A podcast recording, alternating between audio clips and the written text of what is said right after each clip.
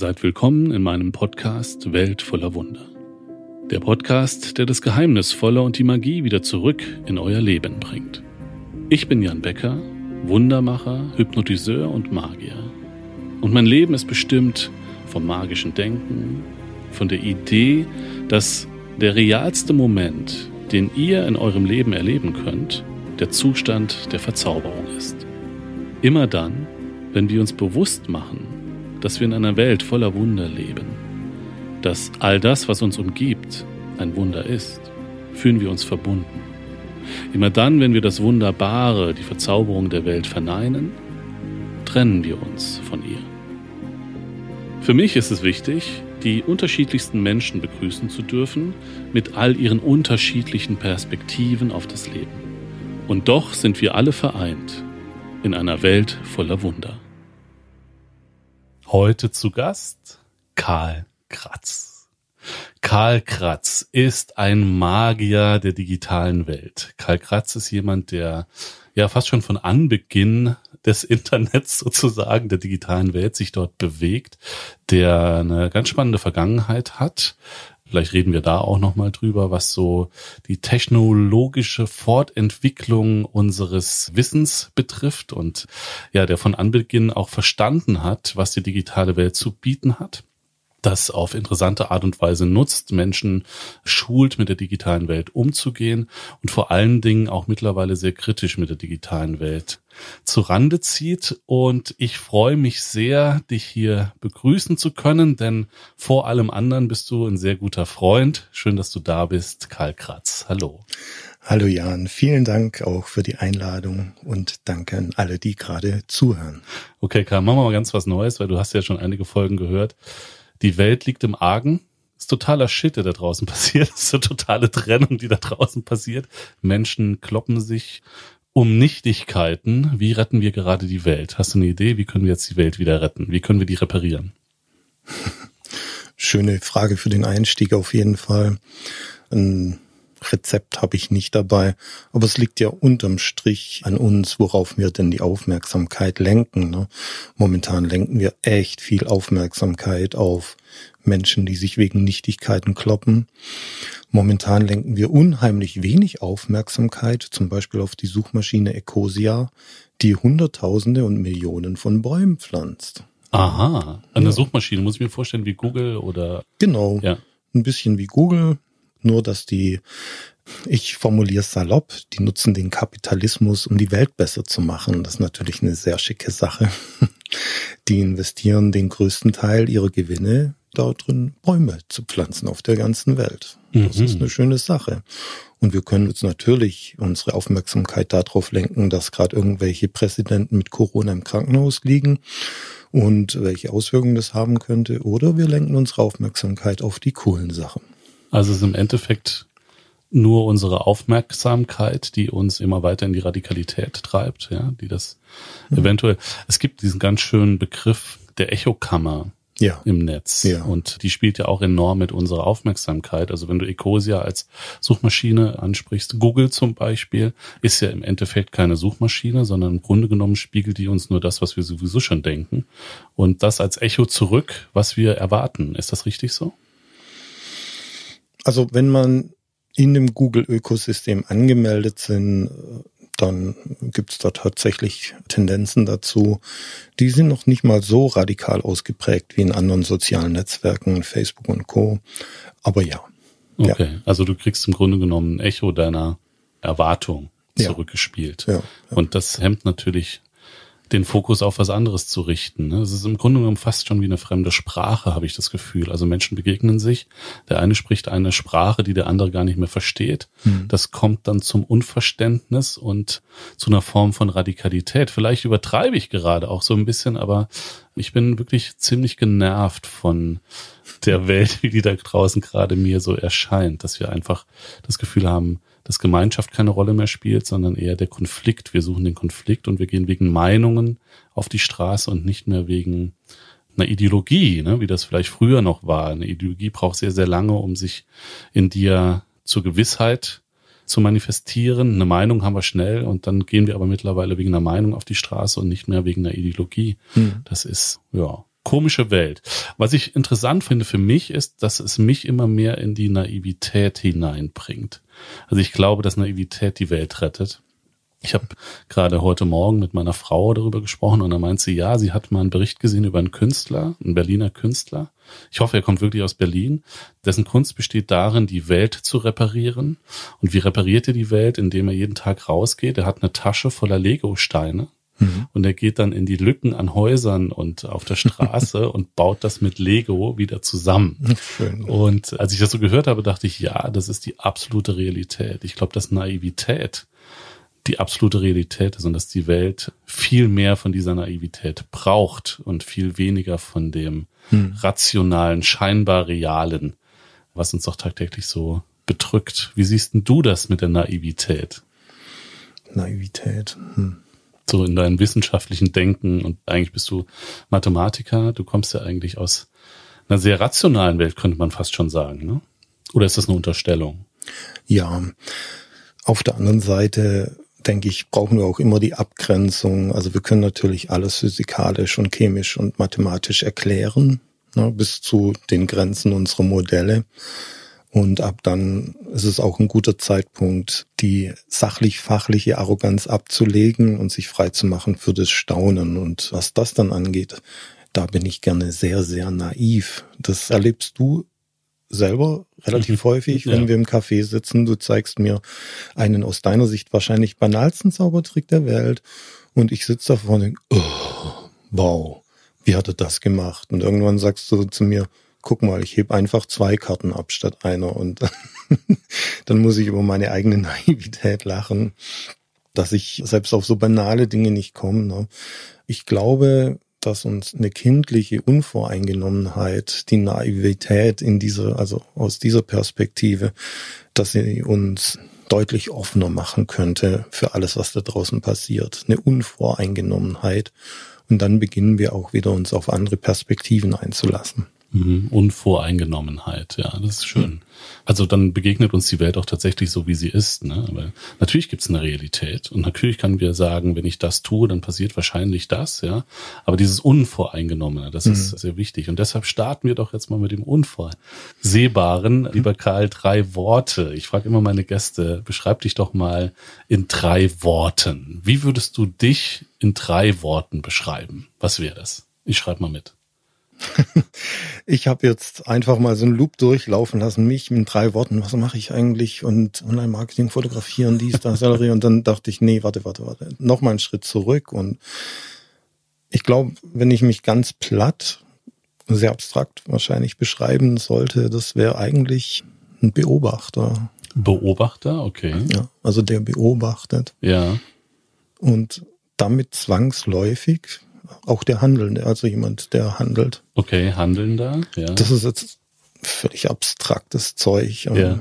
Und komm, nimm noch die Fotografie dazu oder das Online-Marketing, das sind ja so zwei Passionen von mir. Nimm das Online-Marketing. Online-Marketing, das ist interessant. Online-Marketing Fuzzi. ich habe nur noch Fuzzi dahinter. Okay, man sollte sich nicht zu ernst nehmen. Das ist hm. gut. Es gibt diesen schönen Spruch, never believe your own myth. Ja. Also glaub nie das, was du selbst kreiert hast. Fangen wir doch mal hinten an. Ich habe dich gefragt, beschreib dich mal in drei Worten. Und mhm. dann ist dieses Online-Marketing. Das ist eines der drei Worte oder drei Bezeichnungen, mit denen du dich beschreibst. Ja. Wie muss ich mir das vorstellen? Warum ist das Teil deiner Persönlichkeit? Ich habe am Anfang so gezögert, weil ich unheimlich viele Dinge durchgegangen bin, was ich mache und welche Attribute und weiß der Geil was. Aber ich bleib tatsächlich bei einer Sache kleben. Das Thema Online-Marketing begleitet mich eigentlich schon mein ganzes Leben. Ne? Seit 1996 habe ich so die ersten Erinnerungen dran, dass ich Webseiten für andere Unternehmen gebaut habe. Gab es da das Internet schon? Das Internet gab es noch viel länger. Das WWW gab es da noch nicht so lange, erst ein paar Jahre, aber zum WWW gehören natürlich auch Webseiten. Und da war es damals so, dass Unternehmen aus Stuttgart auf mich zugekommen sind, gesagt haben, ah Mensch, Karle, baust mal aus Homepage, gell? Und äh, da ging das los. Und dieses Thema, das hat mich jetzt wirklich über diese zweieinhalb Dekaden nicht losgelassen und ist auch ja, Bestandteil von jedem Tag. Deshalb habe ich das jetzt einfach mal hier mit reingebracht. Das ist spannend. Und vor allen Dingen, was ich bei dir so faszinierend finde, ist dieser Moment der Umgang mit dieser Welt, mit der digitalen Welt, dass du tatsächlich in der Lage bist, jeden Tag eine neue Welt zu erschaffen. Das ist ein unglaublich magischer Akt. Ja, und wenn wir uns so treffen und die Psychologie der Kunst und der Magie und mit dem, was du jetzt Online-Marketing nennst, mal mhm. abgleichen, bewegen wir uns ja fast schon auf dem gleichen Spielfeld. Ja? ja. Wir nutzen nur die Psychologie vielleicht ein bisschen anders, aber mhm. finde ich sehr, sehr interessant, diese Möglichkeit des Magiers, die du hast, neue Welten zu erschaffen. Siehst du das ähnlich? Ja, definitiv. Ähm, wir haben ja auch in unseren Gesprächen immer wieder rausgefunden, wow, im Prinzip machen wir dasselbe. Nur du meistens analog und ich meistens digital. Hm. Mhm. Es geht ja darum, mindestens zwei Realitäten gleichzeitig abzubilden. Du vor dem Kartenset und hinter dem Kartenset, ich vor dem Bildschirm, hinter dem Bildschirm. Wir haben ja schon ganz oft festgestellt, wow, da gibt es so viele Überschneidungen. Die Themen, die gehören eigentlich zusammen und ich sehe es auch so. Ich meine, wenn ich ein Produkt im Internet vermarkte, die Menschen, die kaufen ja nicht dieses Produkt, ne? die kaufen unterm Strich eine Geschichte, eine Emotion, eine Fantasie und Magie. Mhm, ja. mhm. Die Magie, die tritt ja erst dann ein. Ne? Das ist ja so diese Kombination aus Kunst und Wissenschaft, mit der wir willentlich Realität verändern über den Ereignishorizont eines Menschen hinaus. Ne? Und da kommen die Menschen in die Aktion und sagen, das will ich haben. Mhm. Das ist ja gar nicht das Produkt, sondern ich komme mit dem, was da ist, über meinen Ereignishorizont hinaus. Mhm. Du hast das mal ganz interessant auf deiner Karlscore, also Karlscore ist dein Unternehmen, das du hast und betreibst. Und dann steht auf deiner Seite, der Mensch muss folgende Reaktion haben, die erste Reaktion ist, ah, das bin ich. Genau. Und die nächste Reaktion ist, oh, das will ich. Ja, genau. Inwieweit hat denn diese digitale Welt, die du erschaffst, Einfluss auf die analoge Welt dessen, der da vorsitzt und das erlebt? Mhm. Also inwieweit mhm. lässt sich das beeinflussen oder inwieweit gibt es diese Überschneidung? Mhm. Wunderschöne Frage, weil das ist ja dieses Wechselspiel schlechthin. Ein Mensch mit all seinen Gefühlen, Emotionen verneigt sich vor seinem kleinen mobilen Altar. Ne? Er nimmt sein Handy in die Hand und wirft einen Blick drauf. Und das Handy ist der mobile Altar. Genau. Und da verneige ich mich. Ja. Im wahrsten Sinne des Wortes, wenn ja. die Leute im Café siehst, die gucken nur noch nach unten und verneigen sich genau. vor dem mobilen Altar. Das ist schön. Ja. Bis zu 100 Mal am Tag. Ne? Und dann sitzen wir so da in dieser Demutshaltung und jedes Bit, jedes Wort, jedes Bild auf diesem mobilen Altar, das wird sofort unsere Realität in den Seminaren erkläre ich so, jetzt schreibst du deinem Kollegen mal eine E-Mail, da steht nur drin, du blöder Hund. Ne? Der wird sofort sehr, sehr analog reagieren. Ne? Puls, Blutdruck geht hoch, die Birne wird rot. Ja. Schick ihm eine E-Mail. Hey, du bist der beste Kollege der Welt. Der wird den ganzen Tag wie ein Honigkuchenpferd durch die Gegend rennen. Ne? Und ich glaube, das unterschätzen wir, welche Macht die Bilder und die Worte auf diesem mobilen Altar haben. Ne? Also, um zurückzukommen zu deiner Frage, wir haben unmittelbar eine analoge Reaktion auf diese digitale Welt. Unmittelbar. Ja. Also im Grunde genommen hast du direkten Einfluss. Sofort. Auf den Mensch, der davor sitzt und auf diesen Bildschirm schaut. Ja. Interessanterweise, es gibt eine Dokumentation, den Namen habe ich leider vergessen, aber die eine oder andere wird sie schon gesehen haben. Da geht es um die Risiken der sozialen Medien und wie sie uns tatsächlich verführen, in der Hand haben, wie Süchte entstehen. Und da ist dieses, da haben wir auch schon oft drüber gesprochen, aber jetzt habe ich das mal verbildlicht gesehen. Da gibt es diesen Moment des Klones. Also du bist geklont hm. im Netz sozusagen hm. und der Algorithmus bespielt deinen Klon, ja. der also sofort dich in Bewegung setzt. Und alleine nur zum Beispiel, wenn wir WhatsApp haben, alleine nur, wenn du jemanden schreibst und dann siehst du plötzlich XY schreibt, er hält dich länger am Bildschirm. Also hm. die Algorithmen versuchen, dich stetig länger am Bildschirm zu halten also immer mehr auch in ihre Welt zu ziehen. Was du jetzt aber gerade sagst, ist natürlich, dass es noch nicht mal darum geht, dass der Algorithmus oder die digitale Welt sich versucht, in die digitale Welt zu ziehen, sondern im Grunde genommen will sie dich ständig wie ein Freund, der immer vor dir steht und sagt, hallo, vergiss mich nicht. Hallo, hier bin ich, ja. Ich hm. bin immer noch da, ja. Also guck bitte nicht weg, schau mich bitte an. Hm. Ich bin das Interessanteste in deinem Leben. Muss ich mir das so vorstellen? Ja, wir konditionieren uns ja selber darauf. Ne? Wenn du jetzt nach Hause gehst an den Kühlschrank, machst den Kühlschrank auf, dann ist da drin, was da drin ist. Machst du die Kühlschranktür zu und machst du sie wieder auf und da ist was komplett anderes drin, dann schüttet dein Gehirn erstmal Riesenmengen an hausinternen Drogen aus, ne? weil das ist spannend, Magie. Aha. Und dann wirst du wahrscheinlich die Tür wieder zumachen und dann wirst du sie nochmal aufmachen und dann ist wieder was Neues drin und dann verbringst du wahrscheinlich den ganzen Tag damit, diese verdammte Tür auf und zu zu machen.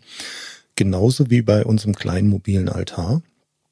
Wann immer wir das aufmachen, ist was Neues passiert. Jemand hat uns eine Nachricht geschickt.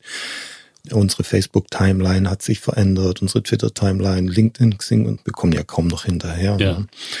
All das verändert sich dauernd es stößt jedes Mal Dopamin aus, weil wir sehen, ah, okay, es gibt was Neues ne, und ich muss nur wenig tun, um daran teilzuhaben. Ne, es kommt also gleich diese Belohnung hinterher.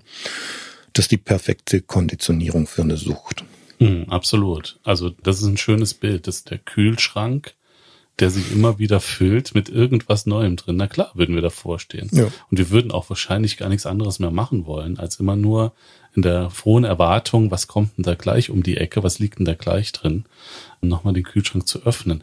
Die Problematik ist natürlich, berichtige mich, wenn ich das falsch sehe, das wäre aber natürlich so, ich öffne den Kühlschrank, da ist plötzlich was Neues drin mhm. und jetzt will ich da hingreifen, aber plötzlich kommt so eine Hand, die mir auf die Finger haut und sagt, nee, nee, erstmal hier bezahlen, bevor du das kriegst.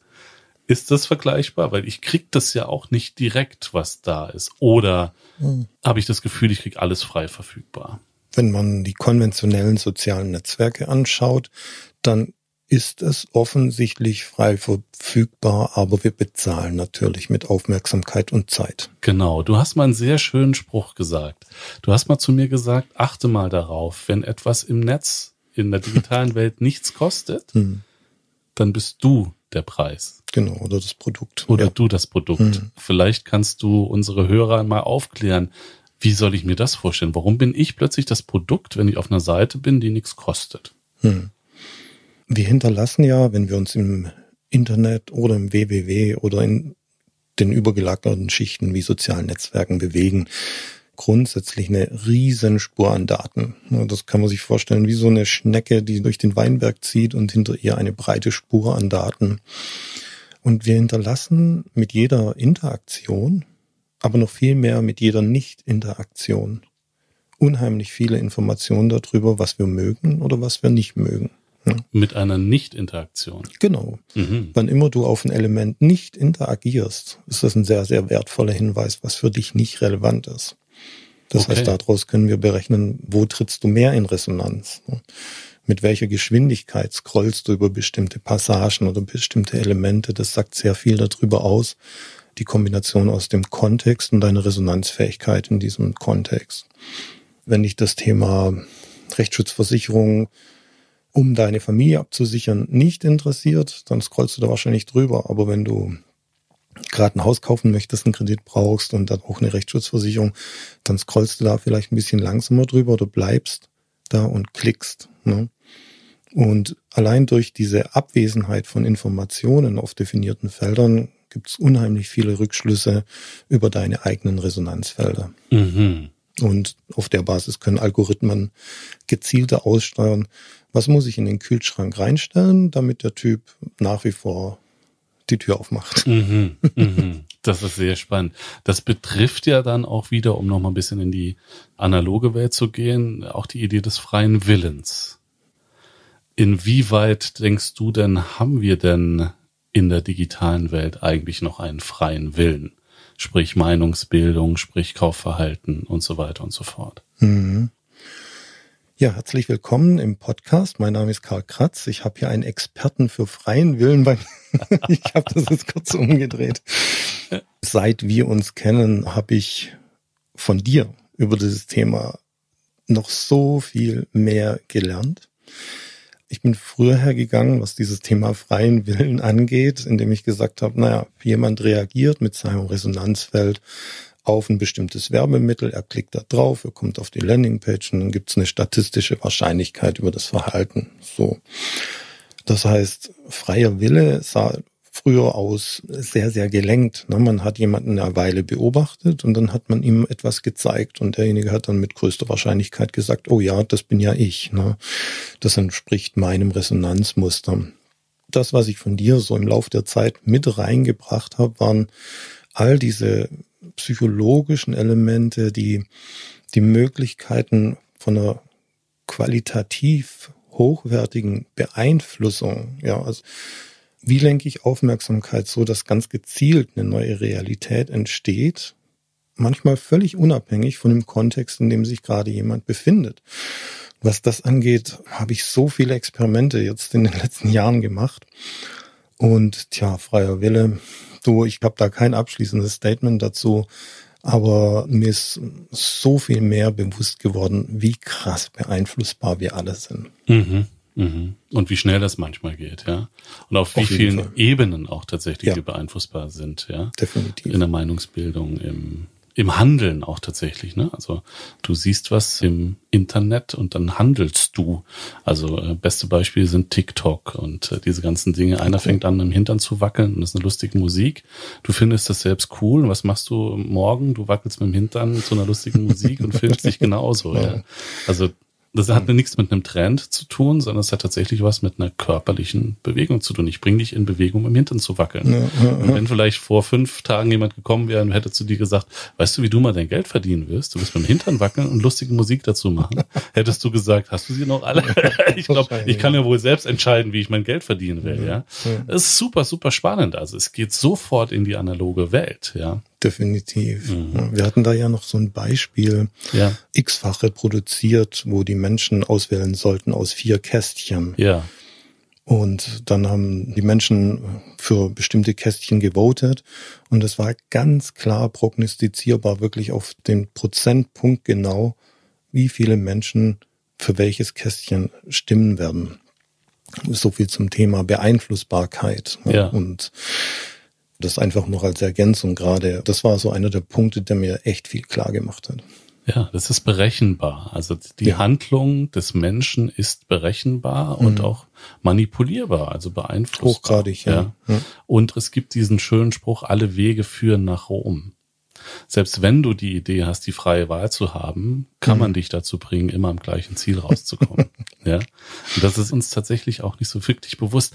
Wir sind gerade mitten im kritischen Podcast, äh, Welt voller Wunder. Ach so, ja. Wir beobachten die Welt. Aber ich finde es eben mhm. sehr, sehr spannend, mit dir jetzt mal darüber zu reden, weil du natürlich so eine Größe auch aus dieser digitalen Welt bist was ich sehr spannend finde, dass du vor einem Jahr mit deiner Freundin den Entschluss gefasst hast, raus aus der Stadt, raus aus dem ganzen Scheiß in die Natur zu ziehen. Mhm.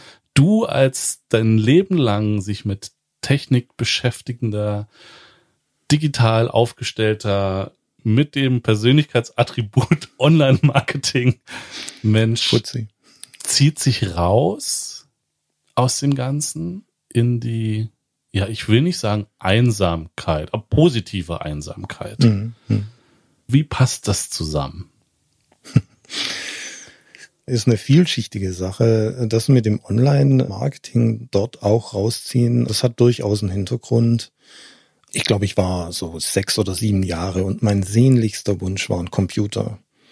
Ich habe mich umgeben von Taschenrechnern und weiß da ja was, alles, was irgendwie Tasten und Strom und Zeug hatte, wurde direkt von mir okkupiert. Ich war regelrecht besessen von diesem ganzen Thema. Dann kam der erste Computer. Ich hing 27 Stunden am Tag vor dem Rechner und habe unterschiedliche Perspektiven der digitalen Welt kennengelernt. Die dunkle Seite, die helle Seite, alles Graue dazwischen.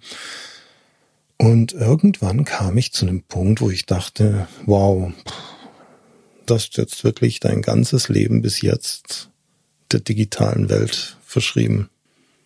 Und war das eher ein negatives Gefühl? Was war das für ein Gefühl?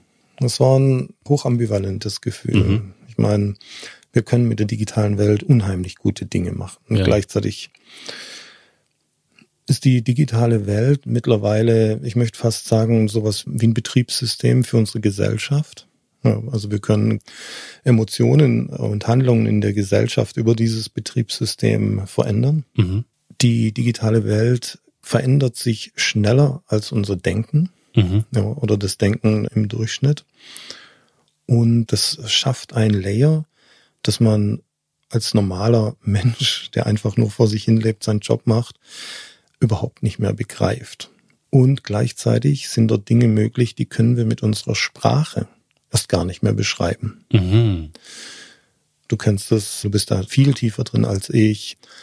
Wer die Macht über die Sprache hat, ne, der hat auch die Macht über die Horizonte, mhm. die mit dieser Sprache beschrieben werden können. Und die digitale Welt ist mittlerweile mächtiger als unsere Sprache geworden. Mhm. Hm. Ja, krass. Ich sehe die komplette Bandbreite, was man gut damit machen kann, wo die Gefahren liegen. Und ich für mich sag, okay, das war jetzt wirklich sehr, sehr spannend. All diese vielen Jahre, ich werde das auch noch eine ganze Weile begleiten, aber anders. Anders. Hm. Was ist denn das andere? Also, was kann man Gutes mit dem Digitalen machen, mit der digitalen Welt? Wie hm. kann man da positiv vielleicht die Welt manipulieren? Mhm. So ein negatives Wort, aber die positive Beeinflussung der Welt. Hast du da Ideen? Ich habe da vor kurzem in der Website Boosting, das ist so ein Fachmagazin aus der mhm. Branche, mhm. da schreibe ich immer so eine Kolumne, die letzte Seite abgekratzt und lustigerweise, ich hatte mich vorletzte Ausgabe damit beschäftigt, ob wir uns in der digitalen Welt überhaupt der Macht bewusst sind, mit der wir hier gerade rumspielen, sehr verantwortungslos. Wir sind ja in der Lage, Millionen und Abermillionen Menschen auf Webseiten zu lenken, Besucherströme zu lenken. Mhm. Und das liegt dann in der Hand von jemandem, der das auf einer technischen Ebene vielleicht kann, der sich aber keinen Kopf drüber macht, was für eine Auswirkung das eigentlich hat. Also lenke ich all diese Menschen jetzt in eine gute Richtung oder in eine Richtung, die einfach nur kapitalgetrieben und gierig ist. Ne? Mhm. Schiebe ich die Menschen zu Google, oder leite ich sie zur Ecosia? Mit ja. den Bäumen, die ja. gepflanzt werden, ja. Was ja. macht mehr Sinn? Ne? Ja. Und ich glaube, wir sollten alle kurz in uns gehen und uns überlegen, was mache ich da eigentlich? Ne? In welcher Welt möchte ich später leben? In welcher Welt sollen meine Kinder leben? Und sitze ich gerade an der Stelle, in der ich selber entscheiden kann, landen die Leute jetzt bei Heckler und Koch auf der Seite? Mhm, mhm, ja. Oder landen die bei UNICEF? Ja. Ja, oder ja. landen die bei einem lokalen Projekt von weiß der Geil was. Ne? Ja. Und da haben die Akteure in der digitalen Welt eine unheimliche Verantwortung, möchte ich mittlerweile sagen. Weil technisch haben wir das alles auf dem Kasten. Wir wissen, wie man Suchmaschinenoptimierung betreibt und solches Zeug. Ne? Dann kommen die ganzen Layer oben drauf. Ja, ne? Was ja. richte ich hier eigentlich an? Und ich glaube, da sollte unser Fokus langsam aber ganz sicher drauf liegen, diesem Planeten, dass wir den ein bisschen besser hinterlassen, als wir ihn vorgefunden haben. Mhm, also wie der Künstler mit den Lego-Steinen durch die Welt zu gehen und da ein bisschen Farbe reinzubringen mhm. und wieder zu reparieren. Ich habe ja auch dieses neue Online-Programm, das Wundermacher-Prinzip. Ja. Es ist unter anderem auch entstanden aus der Frage mit dem ganzen Wissen, das ich habe. Was kann ich vielleicht als Gegenpol da reinsetzen mhm. in diesen Moment des Netzes, weil ich weiß, dass du anfängst mit dem Arsch zu wackeln wenn ich dir was Interessantes biete. Und da geht es halt darum, zu sagen, zum Beispiel, wie wär's denn, wenn du mal den Raum, in dem du gerade bist, mal über alle Sinne wahrnimmst und mal anfängst, diesen Raum zu segnen, in dem du bist, mhm. um dich dort zu Hause zu fühlen. Da hat Hegel mal den Begriff der Einhausung verwandt, also mhm. sich einen eigenen Sicherheitsraum zu schaffen und zu sagen, wie gehe ich eigentlich mit der Welt um, die mich umgibt? Mhm. Und ich glaube fest daran, dass das der Weg ist des Internets.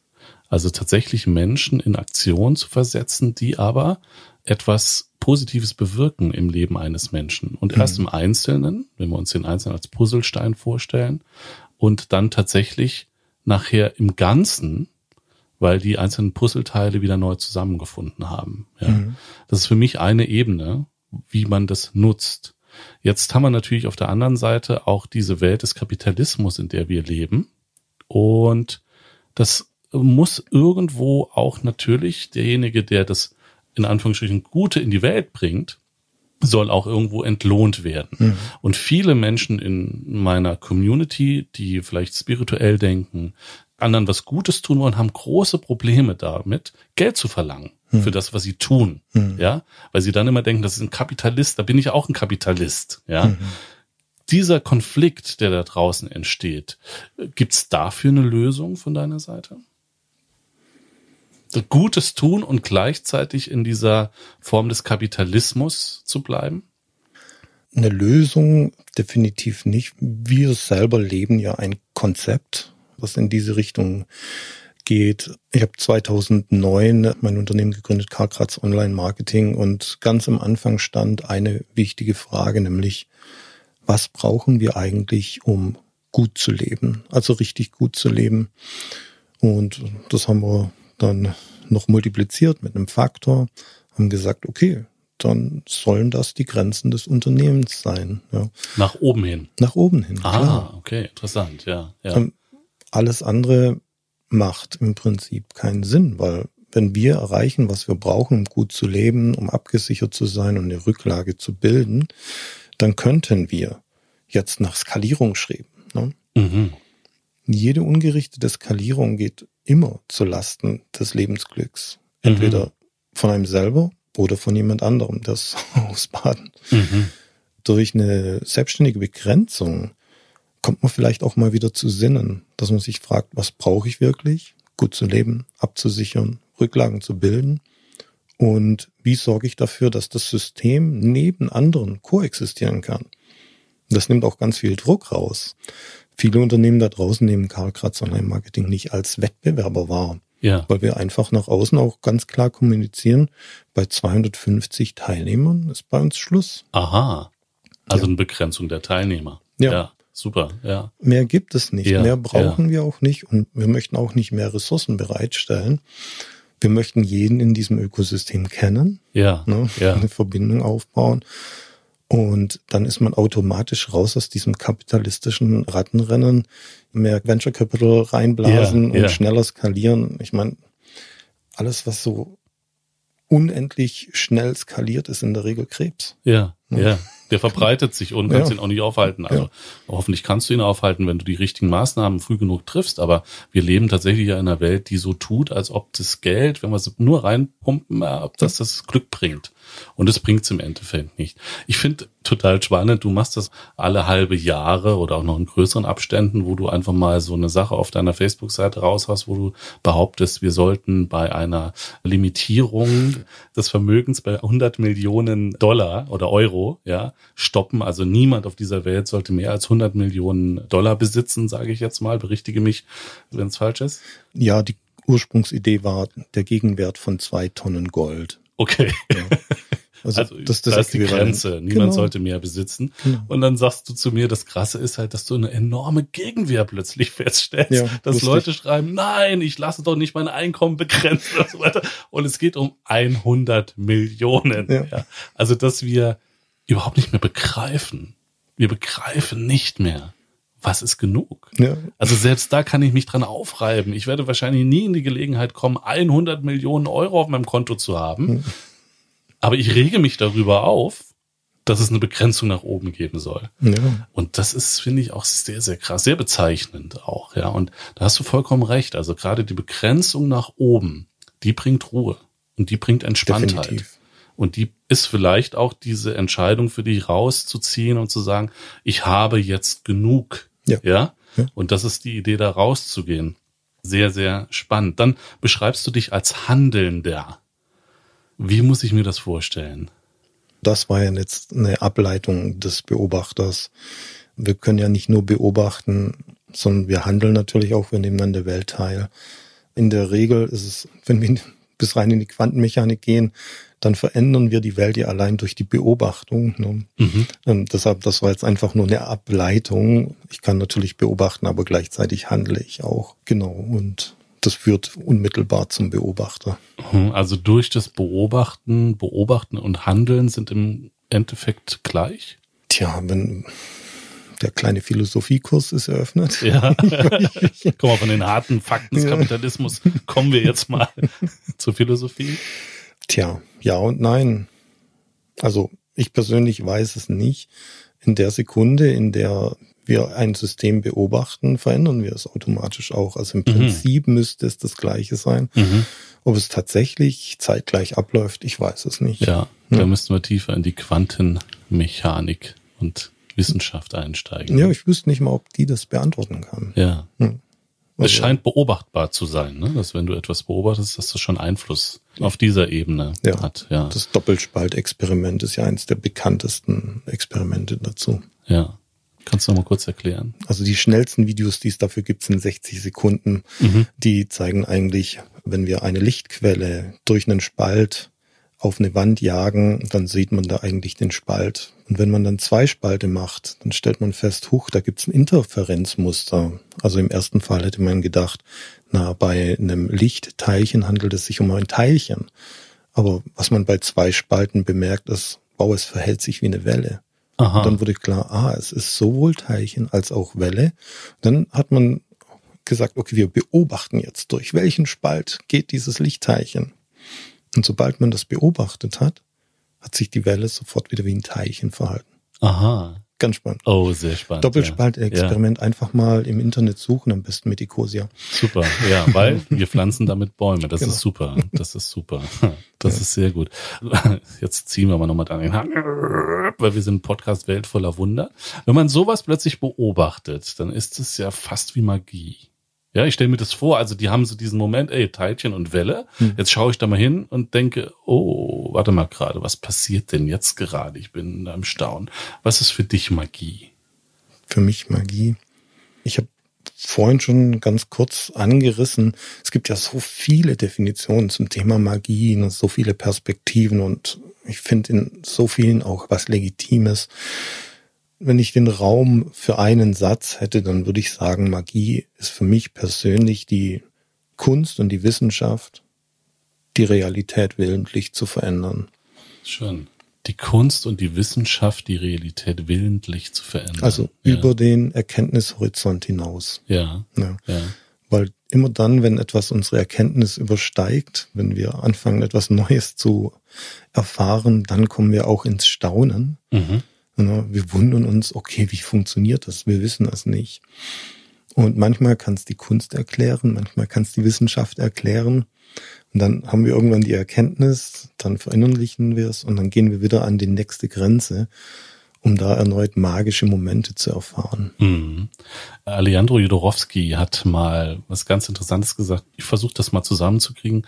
Und zwar hat er gesagt, Magie kann man nicht machen. Wunder kann man nicht machen. Magie und Wunder kann man entdecken. Ah, okay. Mhm.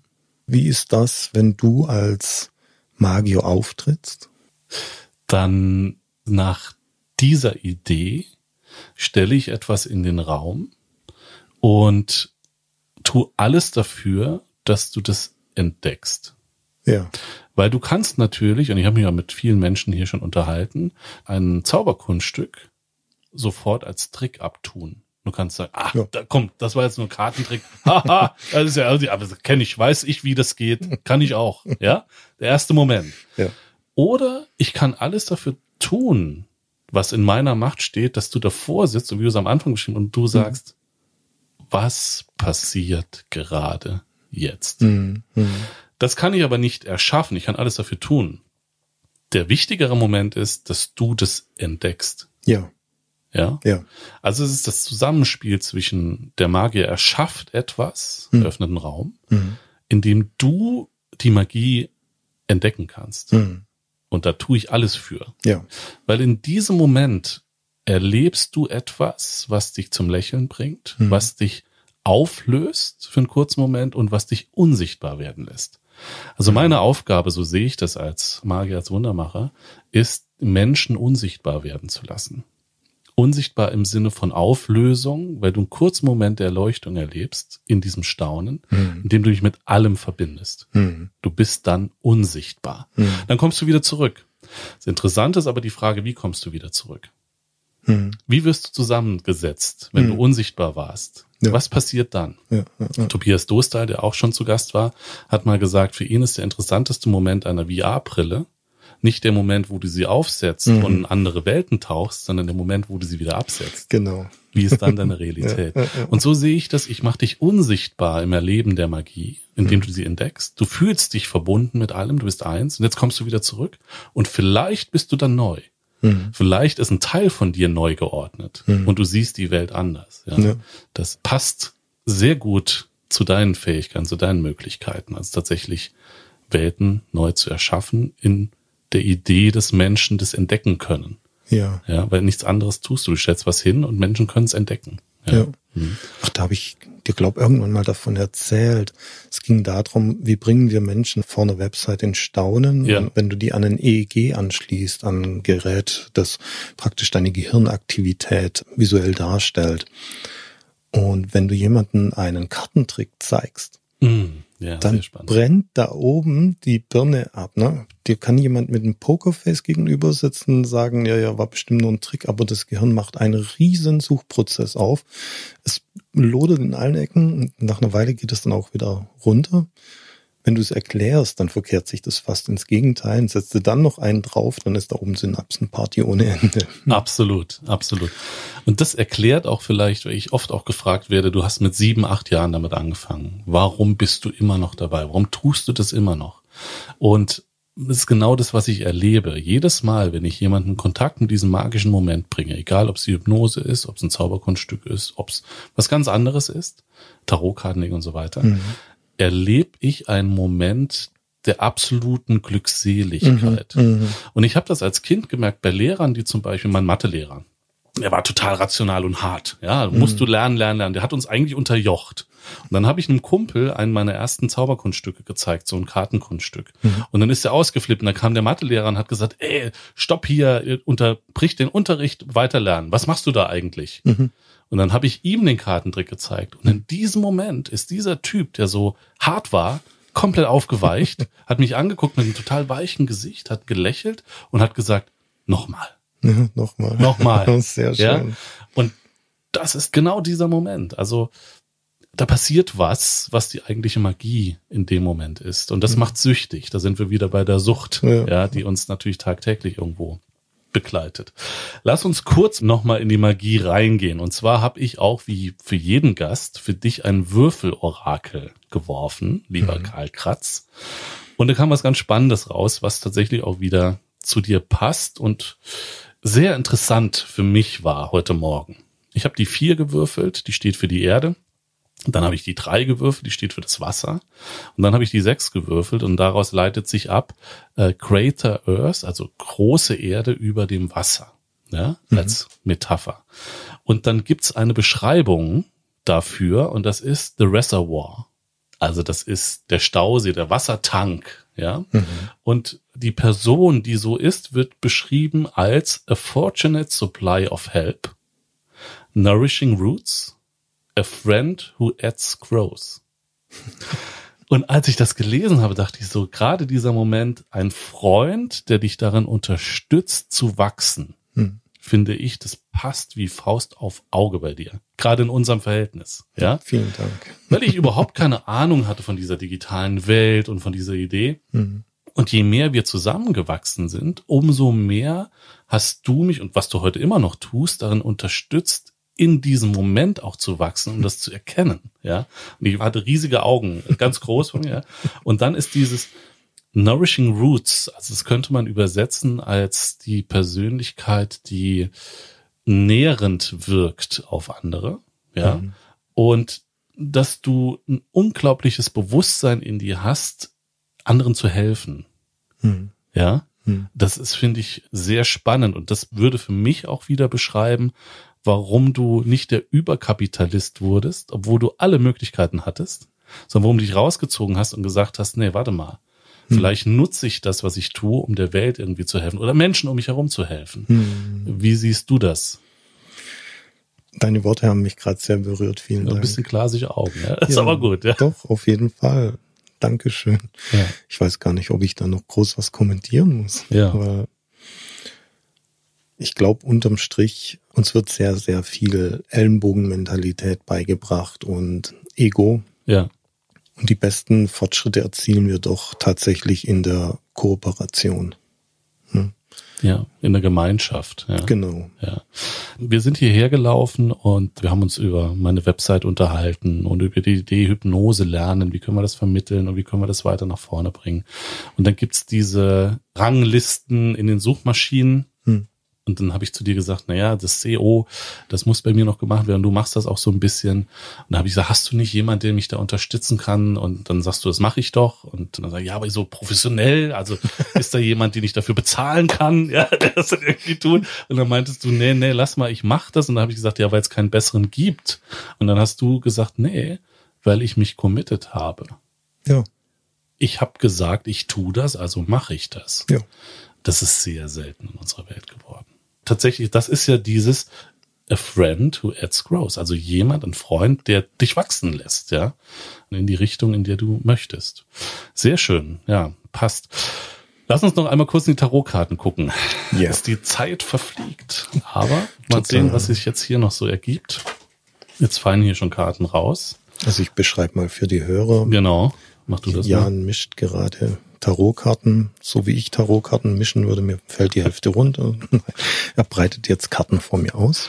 Genau, und äh, geh du doch mal mit deiner Hand einfach drüber und spür mal so energetisch rein und dann nimmst du mal eine Karte raus und dann schauen wir mal, was die uns gerade sagen will. Dreh doch mal um. Na dann, drehen wir mal um. Ey, alles klar, ich erkläre kurz, was hier vor uns liegt. Da liegt die Karte der Sonne. Und wir sehen eine große Sonne auf dieser Karte. Gelb und rote Farbe sozusagen. Dann von dieser Sonne so Tropfen um die Sonne herum in allen Farben.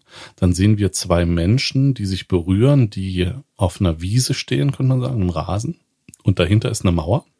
Die ist gemauert. Und die ist aber auch ganz bunt. Wie bunte Lego-Steine, die wir hier schon mal hatten. Hm. Und das Interessante ist, dass das für mich den Moment, den wir gerade hier erlebt haben, zusammenfasst. Deine Betitelung war A Friend Who Adds Growth. Und diese Karte steht für Freundschaft und für Partnerschaft. Ach, Diese Karte sagt dir, such dir einen Freund, such dir einen Partner. Ja? Mit dem du die Welt verändern kannst, begleiten kannst, der an deiner Seite steht. Ja? Und hier hinten haben wir die bunte Mauer, die eigentlich das bunte Leben zeigt. Mhm. Ja? Und es immer wieder gilt, mal über diese Mauer hinwegzusteigen und zu gucken. Ja? Was siehst du da? ja, ich frage mich gerade, ob das mein freier Wille war, diese Karte zu ziehen. ja, ich sehe die Sonne, die Wärme, diese zwei Menschen, die zugewandt sind zueinander.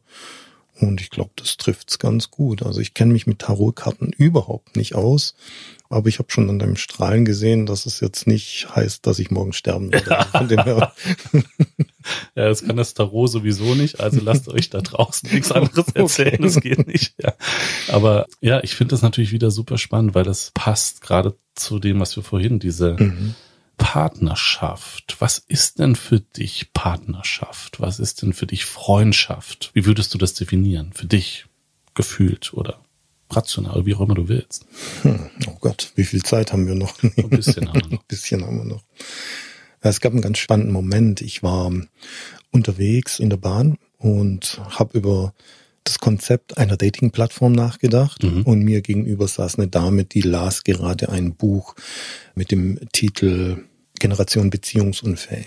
Ah, von Michael, ja, auch ein Bekannter von mir, mich erinnerst, ja. Und wir kamen so ins Gespräch und ich dachte mir irgendwann so, wow, welche Arroganz. Ich meine, was ist denn bitteschön eine Beziehung? Ne? Also wenn wir es ganz zurücktreten, eine Beziehung beginnt dann, wenn zwei Bewusstseine gegenseitig gewahr werden. Ja, also wenn ein Bewusstsein ein anderes offensichtlich wahrnimmt Mhm. dann beginnt ja unterm Strich schon eine Beziehung. Und es liegt an uns, wie stark ist die Tiefe, die Intensität, die Frequenz. Ja, und irgendwann mit manchen Menschen verbringen wir ein ganzes Leben und haben keine intensive Beziehung. Mit manchen Menschen verbringen wir Sekunden und haben das Gefühl, es war gerade das Intensivste, was ich erlebt habe. Und alles, was da oben drauf kommt, das sind ja hochgradig mentale Konstrukte. Hm. So, ihr seid jetzt verlobt und jetzt seid ihr verheiratet Mhm. und jetzt haben wir eine konventionelle Beziehung. Das heißt, ich mache es für dich illegal, mit anderen Menschen Sex zu haben. nee, ja, weißt ja, du, was ich meine? Ja, das sind alles so krasse mentale Konstrukte. Guter Punkt, den du ansprichst. Äh, eine Freundschaft. Was ist denn eine Freundschaft? Ne? Und ich denke, man hat eine Beziehung zueinander und die Intensität der Beziehung, die zeigt einem schon, inwiefern kann ich mich auf eine Person verlassen oder inwiefern auch nicht. Mhm. Ne? so. Oder wenn jemand ein Commitment abgibt, ne, sagt, ich stehe dafür da. Ne? Das ist ja ein selten gewordener Ausdruck. Ne? Mhm. Auf der anderen Seite manifestiert das ja auch die Intensität einer Beziehung. Ne? Und ich würde das weniger an so Dingen festmachen, wie sind wir jetzt eigentlich Freunde oder haben wir eine Beziehung oder sind wir überhaupt verheiratet? Ja, mhm. das regelt dieses Dokument hier. ja, sondern vielleicht sollten wir eher reinschauen, wie intensiv ist eigentlich unsere Beziehung, die wir zueinander haben. Mhm. Also ich glaube, da brauchen wir keine Kästchen dafür. Das spüren wir dann. Das ist fühlbar. Ja. Also Freundschaft ja. ist spürbar. Ist fühlbar. Also für mich ja. persönlich ja. Ja, sehr schön. Sehr schön. Schönes Schlusswort schon, könnte man sagen. Und was ich sehr, sehr spannend fand gerade an dem Moment, dass du gesagt hast, eine Beziehung entsteht in dem Moment, wenn sich zwei Bewusstseine oder ein Bewusstsein dem anderen gewahr wird, mhm. gleichzeitig auch die Akzeptanz eines Bewusstseins da ist. Also zu sagen, in dem Moment, wenn ich mir deines Bewusstseins gewahr werde, dann akzeptiere ich, dass du ein eigenständiges Bewusstsein hast. Jo. Ja. Genauso kann ich sicherlich auch durch die Welt gehen und sagen, ich akzeptiere, dass der Baum, der da draußen steht, eine Form von Bewusstheit ist. Ja. Ja. ja. Und der Stein, der auf dem Mond liegt, ist genauso existent, wie ich das bin. Mhm. Jetzt muss ich nicht unbedingt da ein Bewusstsein reinbringen, sondern ich könnte sagen, vielleicht sogar das Erkennen der Existenz ist in Beziehung treten. Ja, schon.